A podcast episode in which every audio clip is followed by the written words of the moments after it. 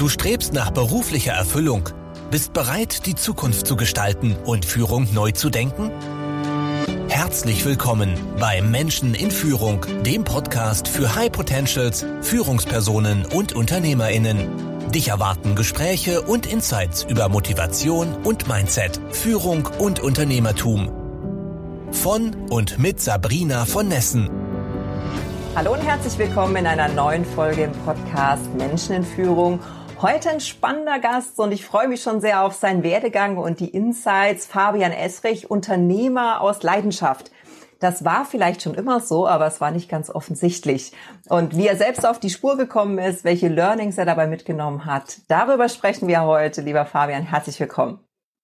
Vielen Dank, vielen Dank für die Einladung und äh, natürlich auch ein Hallo von meiner Seite an deine Audience. Ja, jetzt haben wir ja ein großes Geheimnis gemacht am Anfang. Dann nimm uns doch jetzt mal direkt mit. Ähm, ja, wie bist du gestartet ins Berufsleben? Vielleicht nicht bei Stöckchen und Steinchen, aber so die wesentlichen Stationen und dann eben die Erkenntnis, aha, mich zieht's ins Unternehmertum. Wie kam's? Ja, ich glaube, der unternehmerische Gedanke, der war schon recht früh ähm, bei mir ähm, im Kopf. Während meines Studiums gab es immer schon wieder das, das eine oder andere kleine Projekt. Äh, dennoch hat es mich dann erst in die Consulting-Welt, in die Beraterwelt verschlagen ähm, war dort bei Oliver Wyman tätig ein paar Jahre und äh, bin dann in, zu Google gegangen und äh, das war dann aber auch schon der Moment, äh, wo das Unternehmertum dann Überhand gewonnen hat, beziehungsweise die Leidenschaft gewonnen hat, denn äh, das war ja ein, ein kurzer, kurzer Ausflug zu Google, neun Monate ähm, und äh, dann eben auch bewusst die Entscheidung getroffen, jetzt reicht's da, jetzt reicht das, ich äh, möchte meine Leidenschaft äh, folgen und äh, ja, das Leben ist kurz genug und ähm, entsprechend sollte man sich auf die Leidenschaft ähm, fokussieren. Das stimmt wohl, aber das waren ja jetzt schon zwei, naja, manche würden sagen Brüche im Lebenslauf, ja, oder zwei ungewöhnliche Entscheidungen, sagen wir es so, die du da getroffen hast. Also Consulting-Branche, um da jetzt mal ein bisschen kritisch zu sein, ja, äh, die befragten Menschen, die immer in Herden in Unternehmen einfallen und dann schlau daherreden, was alles besser geht. So dachte ich mir eigentlich cool. Man kann immer sagen, schau mal hier, was alles nicht passt, das funktioniert nicht, hier musst du was anders machen, die Verantwortung übernehmen muss man nicht, hinterher ist man raus. Ähm, äh, lässt den Kunden das Zeug umsetzen und wäscht seine Hände in Unschuld. So ist es natürlich nicht. Es ist ein richtig anstrengender Job. Ja, das habe ich auch mitbekommen. Ich habe mit vielen Consultants gearbeitet. Die Tage sind lang, es sind viele Reisen. Ja, und, und trotzdem, das gab, hat ja einen bestimmten Reiz. Also warum dann kein Consulting mehr und zu Google? Und natürlich noch viel spannender. Ja, jeder träumt davon, einmal bei Google angekommen, warum so schnell wieder weg? Ja, ich glaube, das sind zwei Fragen. Die erste mhm. Frage, warum kein Consulting mehr? Ähm, und dann die zweite Frage, warum Google? Ähm, was die erste Frage angeht, ich habe für mich einfach festgestellt, auch schon während der Beraterzeit, dass die Leidenschaft in der Selbst für die Selbstständigkeit einfach zu groß ist. Ähm, die der Wunsch nach Selbstbestimmtheit, selbst entscheiden zu können, über welche, für, ähm, in welchen Themen man sich ähm, vertieft, was man tatsächlich tagtäglich macht, ähm, nicht mehr angewiesen zu sein auf äh, Vorgesetzte, die einem vorschreiben, was zu tun und zu lassen ist, das hat mich getrieben, äh, tatsächlich dann meinen Beraterjob zu kündigen. Ich bin tatsächlich in die freiberufliche Beraterkeit gegangen als Zwischenschritt äh, in die Selbstständigkeit, allerdings auch nur für drei Monate. Und dann kommen wir nämlich jetzt zum, zum zweiten Thema.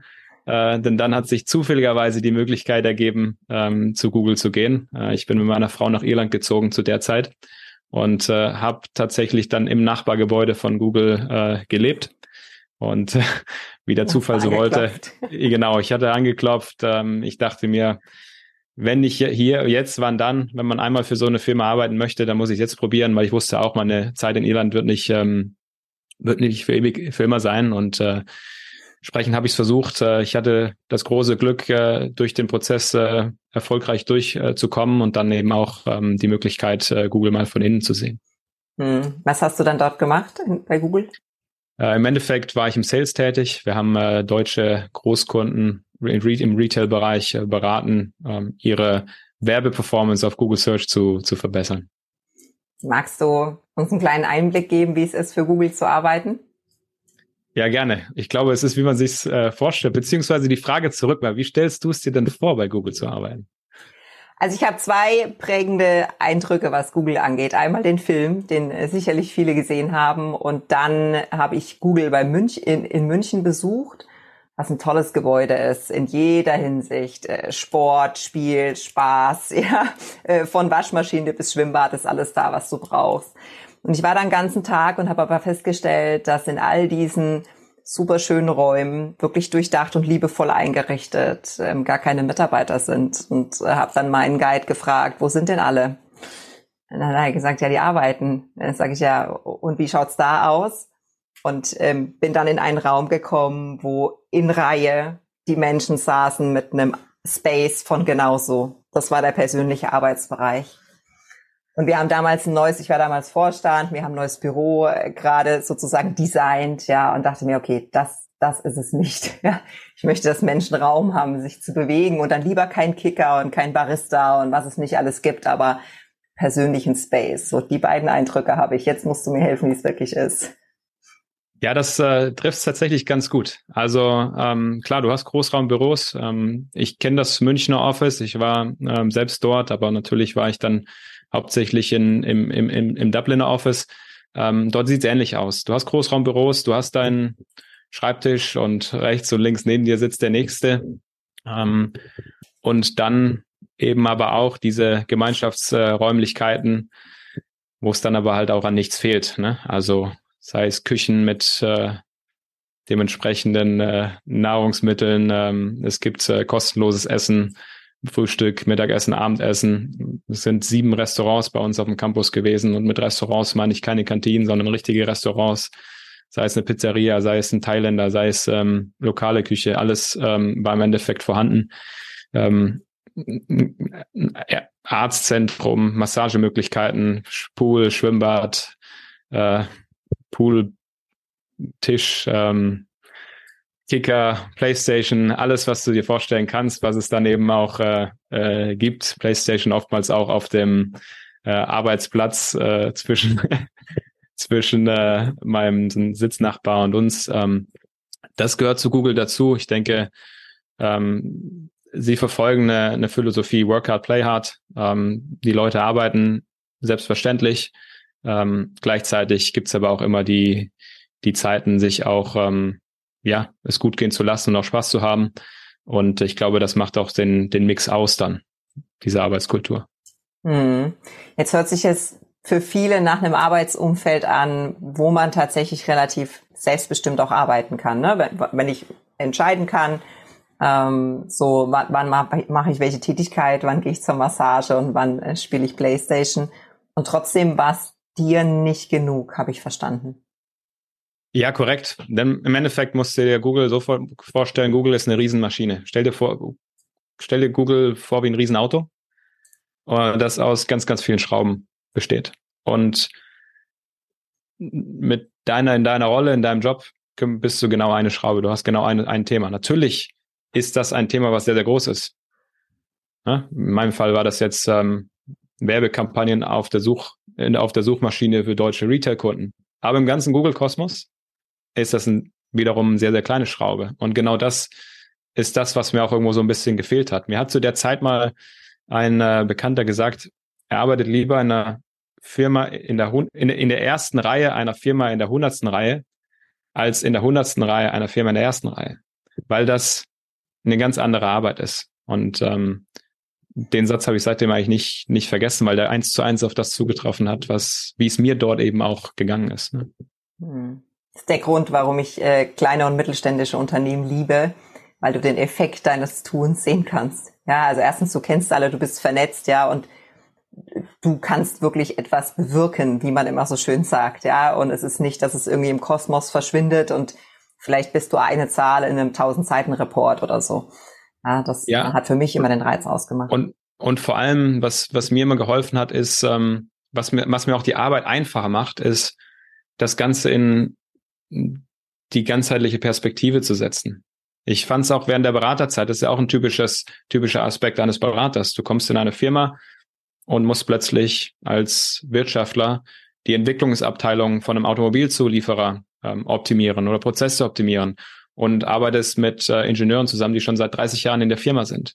Du kannst gar nicht inhaltlich irgendwo auf Augenhöhe mit diesen Personen arbeiten, weil du diese Komplexität gar nicht greifen kannst, weil du auch nicht greifen kannst, wie dieses Thema in dieses Gesamtkonstrukt Automobilzulieferer ähm, passt. Ja, und äh, in einer kleinen Firma hast du, kleinen Firma, mittelständischen, ist es viel, viel einfacher, diesen Überblick zu bekommen, dein Thema auch zuzuordnen. Und äh, das ist für mich eben ganz, ganz wichtig, um auch den, den Sinn wirklich zu sehen und auch zu sehen, den, den, den Mehrwert zu sehen, den ich dann entsprechend liefern kann. Und äh, ja, das, das trifft im Prinzip das, was du auch gerade gesagt hast.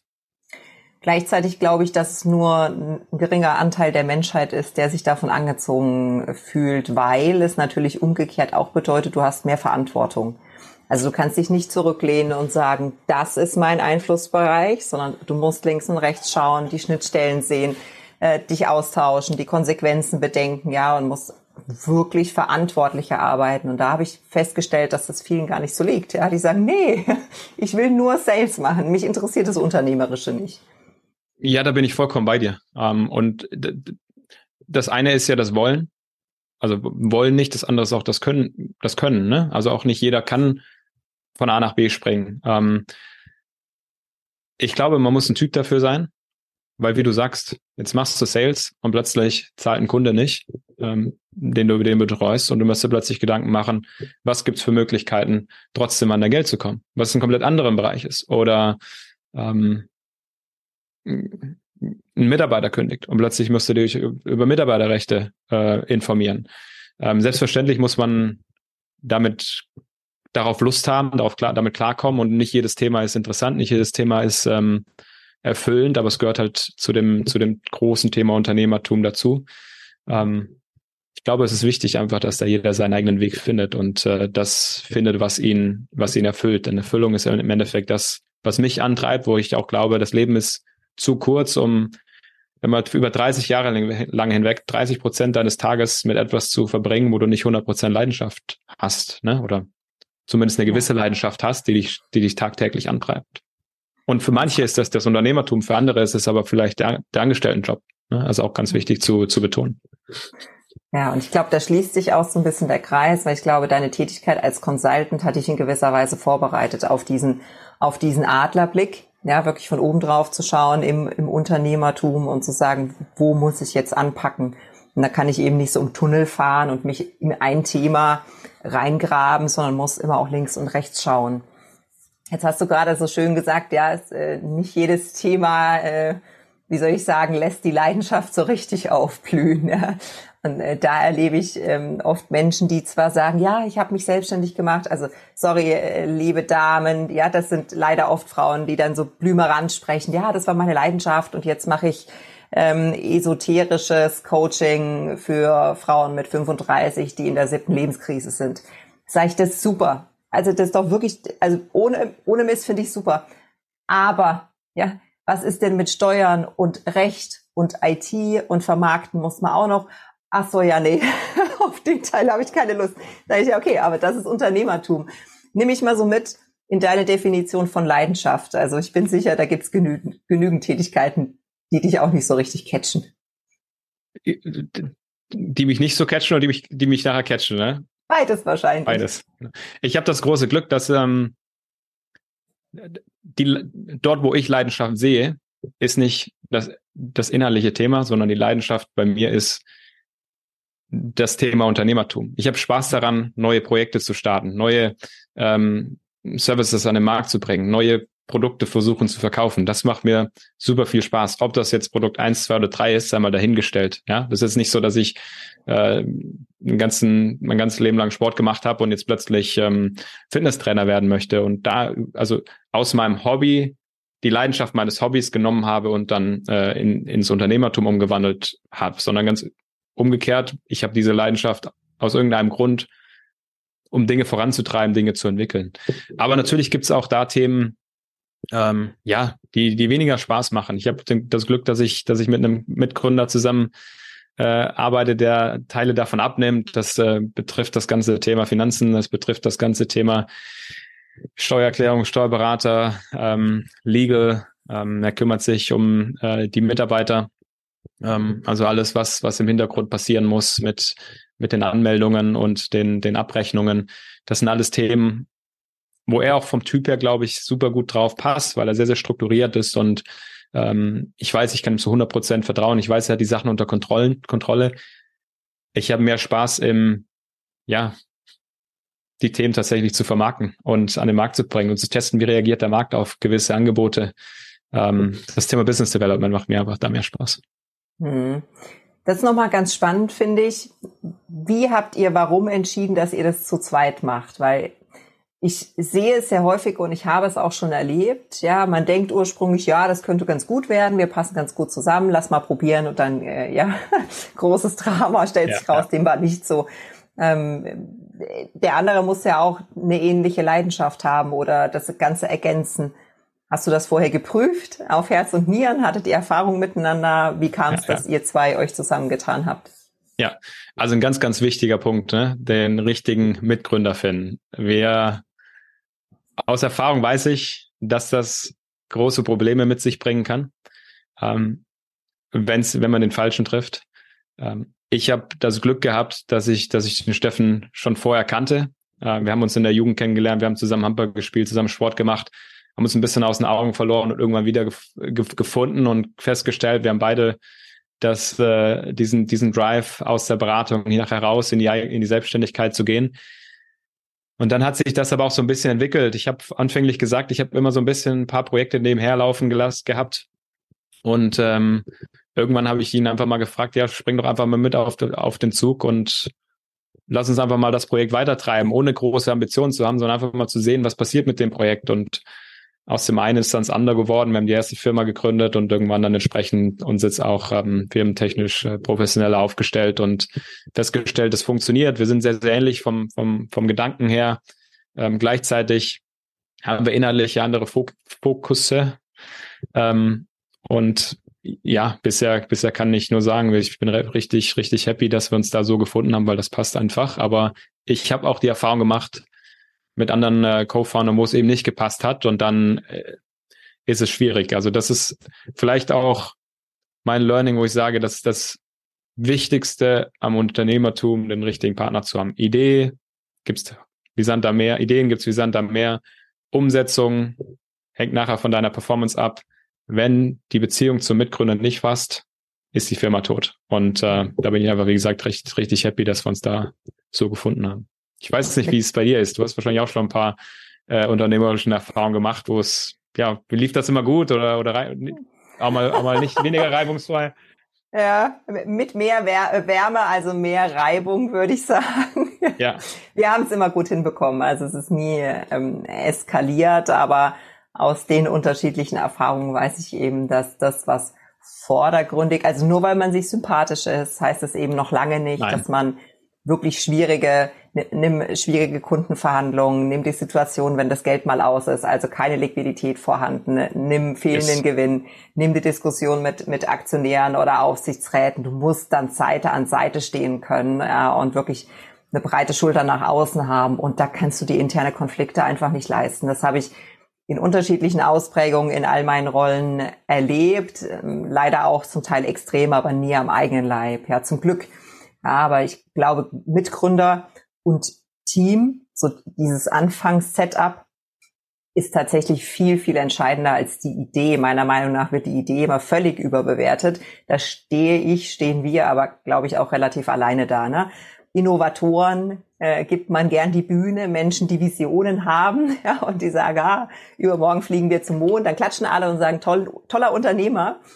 Aber die, die sagen, nee, lass mal genau prüfen, wie wir ordentliche Prozesse aufsetzen und Strukturen und das wirklich in die Gänge bekommen, das hört sich langweilig an. Das ist uncool, sozusagen. Ja, da, da bin ich bei dir. Ne? Es hört sich natürlich uncool an, aber let's face it. Ähm, Nochmal, es gibt Ideen wie Sand am Meer und ähm, die, die, beste und spannendste Idee wird nachher auch nur ähm, überleben, wenn, wenn die Umsetzung passt. Und für die Umsetzung brauchst du das richtige Team.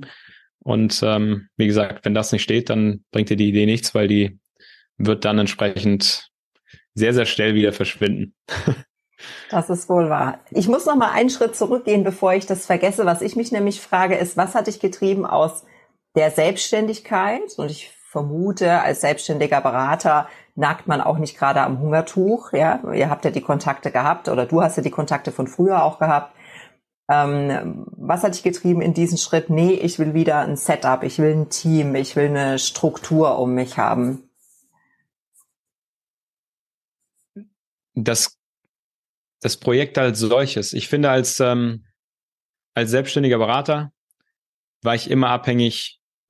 Im Endeffekt bist du, im Endeffekt war ich ein besser bezahlter Angestellter. Natürlich hast du andere Verantwortung gehabt. Natürlich musstest du selbst um dich um Projekte kümmern. Du hattest niemanden mehr, der sich um deine Karriere gekümmert hat. Aber vom Aufgabensetup her bist du immer dann wieder Teil einer eines größeren Teams gewesen, sei es eines Beraterteams, das du unterstützt hast, oder auch eines Endkunden. Und ähm, die Themen in diesen Projekten waren dann natürlich wieder fremdbestimmt.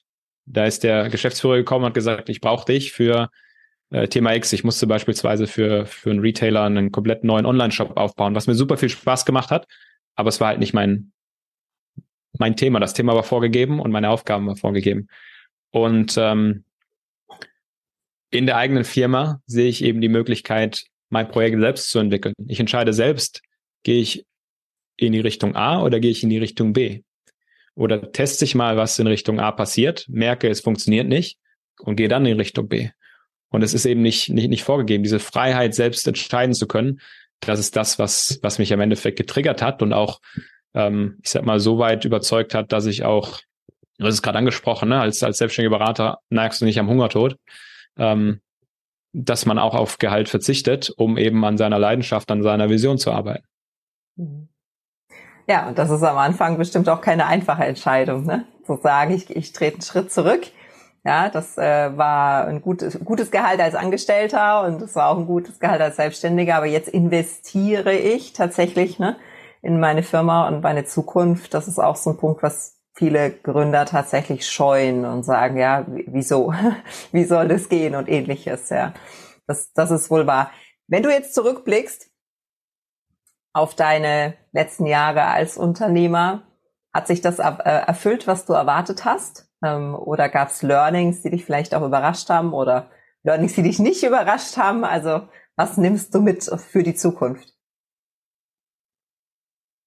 Ähm, ich habe mal einen Satz gehört, der hieß, man, man überschätzt, was man in einem Jahr erreichen kann, man unterschätzt, was man in fünf Jahren erreichen kann. Und das trifft, trifft sich recht gut, denn ähm, man macht immer ganz viele Pläne, kurzfristiger Natur, und das möchte man aufbauen. Und in einem Jahr willst du dieses Team haben und äh, unabhängiger sein.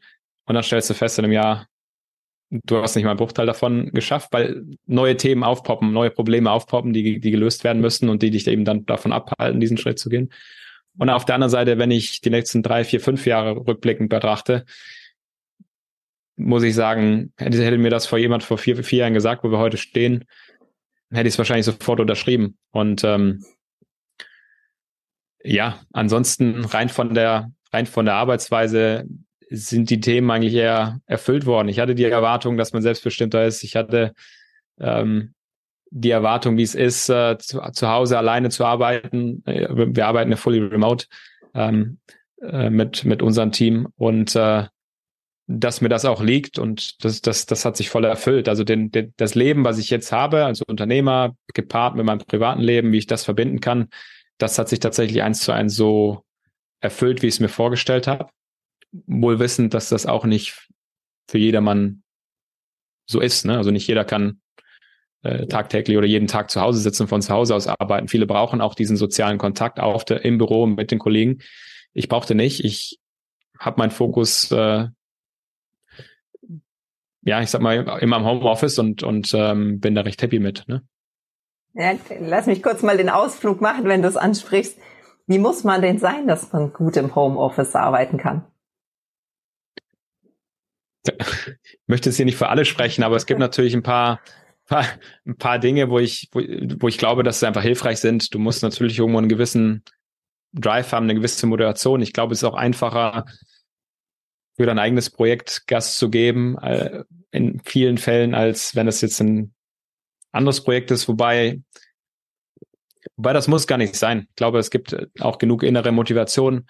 Ich glaube, du musst besser klar kommunizieren können, gut kommunizieren können und das auch lernen, dass ähm, all dein Team, dein ganzes, ganzes Team drumherum gar nichts mehr mitkriegt, was du machst. Und damit dieses Team mitkriegt, was du machst, vor allem dein, deine Vorgesetzten, aber auch die anderen, du musst einfach proaktiver kommunizieren. Es gibt keinen mehr, der mal eben vorbeiläuft und sagt, hey, wie sieht's aus? Oder dir über die Schulter schaut.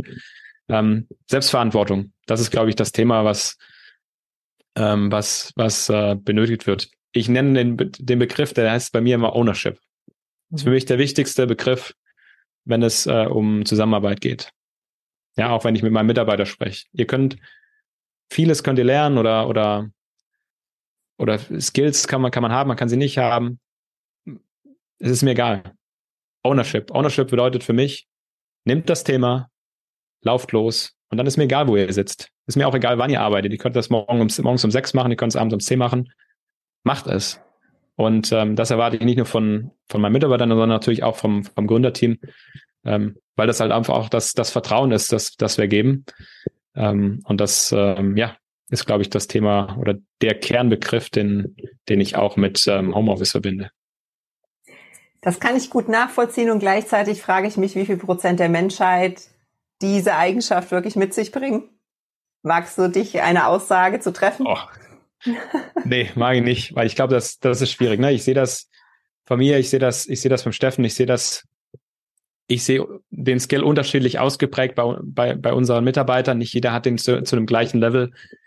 Ähm, ich glaube, es ist schwierig, dann äh, wahrscheinlich ist es eher ein geringerer Anteil, muss ich ehrlicherweise sagen. Ja. Ich fürchte auch, und du hast schon Glück, dass Menschen bei dir sind, die das zu einem höheren Maß haben.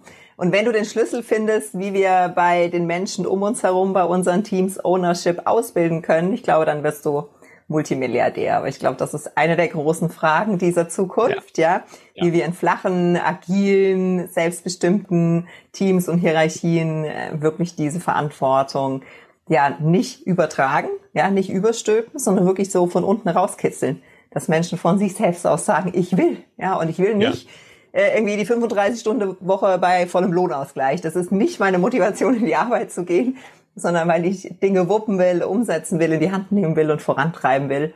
Ich glaube, die Menschen gibt es, aber die sind leider nicht in der Mehrzahl.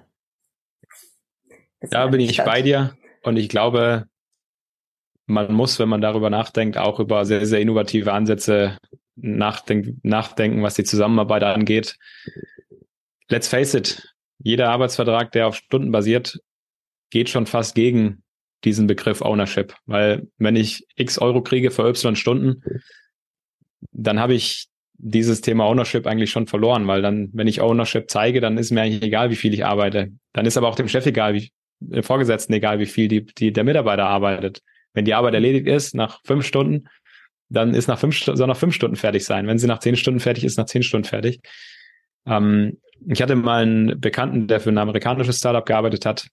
Dort war es dann so, dass sie beispielsweise ähm, Unlimited äh, Vacation hatten im Jahr. Das heißt, jeder konnte so viel Urlaub machen, wie er wollte. Und äh, klar, in Startups hast du, ist es einfacher, diese Kultur zu finden an, an, an Leuten, die ja wirklich diesen Drive mitbringen.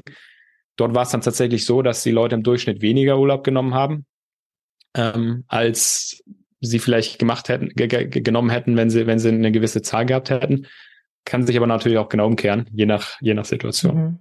Mhm. Mhm. Und ja, ich glaube aber, dass es solche innovativen Ansätze oder Gedanken braucht, um so das Thema wirklich kitzeln zu können. Aber da sind wir noch sehr, sehr weit weg in. Glaube ich auch, und da müssen wir, glaube ich, noch mal eine, eine separate Folge zu machen. Es gibt yes. ja diesen, diesen Holocracy-Ansatz aus den USA, der bei ähm, Sappos äh, auch eingeführt wurde und der ein paar Jahre später wirklich auch sehr kritisch gesehen wird. Also nicht alles, was Gold ist, äh, nicht alles, was glänzt, ist Gold so rum. Und andererseits musste ich gerade lachen, weil ich an das deutsche bürokratische System gedacht hat. Und wenn du versuchst, einen Arbeitsvertrag mit Unlimited Urlaub in irgendeiner Weise zu administrieren, Geht nicht, geht einfach nicht. ja, und, und das ist dasselbe mit Arbeitszeit und was wir nicht alles haben. Oder wenn du einen, äh, ne, einen Arbeitsvertrag machen willst, der überhaupt nicht auf Stunden basiert, ja, du beißt dir wirklich die Zähne aus. Ich habe verschiedene Kollegen, die sich daran üben, ja, das, das auch mit Beteiligung und ähnlichem, ja, wirklich mit einer Erfolgsbeteiligung äh, zu motivieren. Das Ganze das ist wirklich furchtbar. Und da musst du als Unternehmer mal einen richtigen Drive haben, um an dem Thema dran zu bleiben. Die meisten geben auf und sagen, ah, wir gehen zurück zu Stunden, was soll das alles, ja. Schade. Schade, sehr schade. Ja, das, das, das, das stimmt. Ich glaube, es ist super schwierig umzusetzen. Ähm, du hast gerade ein, ein Beispiel genannt mit Beteiligung. Ich habe einen sehr, sehr guten Freund, der auch eine, eine Agentur mit, glaube ich, über 25 Mitarbeitern mittlerweile hat. Die haben jetzt tatsächlich ein Modell gefunden, ähm, über das sich jeder Mitarbeiter an der Firma beteiligen kann. Also jeder, jeder kann Aktien ähm, kaufen. Und äh, das haben sie den Mitarbeitern ange, ange, angeboten und äh, 100 Prozent der, der Belegschaft hat äh, dieses Angebot auch angenommen. Also die haben sich alle wow. proaktiv einge, eingekauft. Und das ist natürlich auch eine Möglichkeit, ähm, die Mitarbeiter zu motivieren. Ähm, ja. Äh, ja, sehr, sehr spannend. Ich glaube, da kann sich äh, Statement. Mhm. ja, ja, da kann, kann sich der eine oder andere auch was, was abschauen. Mhm. Aber auch da wieder, je kleiner die Firma, desto einfacher natürlich. Sobald man eine gewisse Größe erreicht hat, ähm, wird es wahrscheinlich sehr, sehr schwierig, da in den Strukturen in die Strukturen groß einzugreifen.